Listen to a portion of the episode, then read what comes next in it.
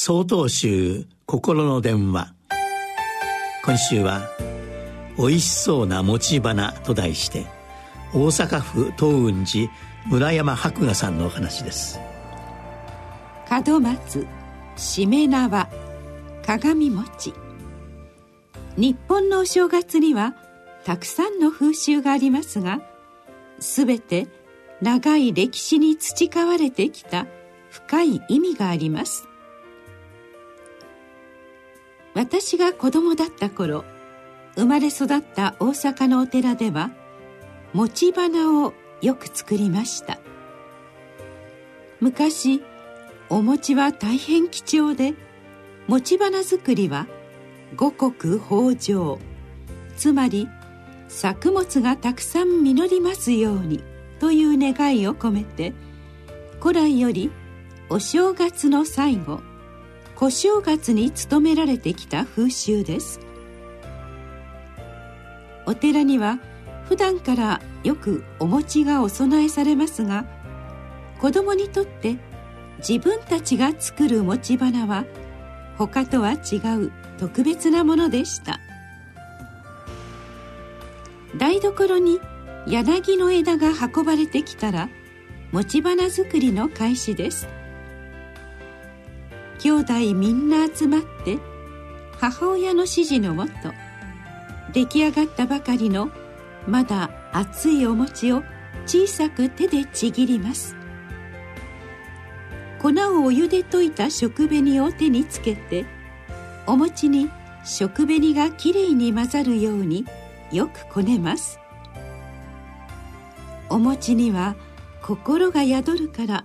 しっかりこねるのよ。母親の言う通り素直に一生懸命こねたお餅があまりにも美味しそうなので子供の私は隠れてつまみ食いもしました。その後気を取り直して柳に向き直りお餅を平べったくして枝につけ丸くまとめ上げます。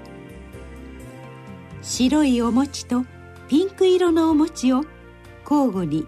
果てしなくつけていきます。根気のいる作業ですが出来上がった長い柳の枝を何本も束ねるとそれはもう壮観なもので子供ながらその美しさにうっとりしたものです。こんなすごいものをみんなで作ったぞという充実感も忘れられません。みんなで笑い合いながら作りました。今思うと母親の言う通りお供えされるお餅は貴重であったゆえに人々の心が宿り心の象徴祈りの象徴として仏前にお供えされるようになったのでしょう。今年もまた餅花を飾ります。心のこもったおいしそうな餅花を眺めながら子供の頃の餅花作りを思い出します。その無数の花咲く姿に人々の幸せへの無数の祈りを感じる時新年にふさわしい心が私に宿るのです。1月16日よりお話が変わります。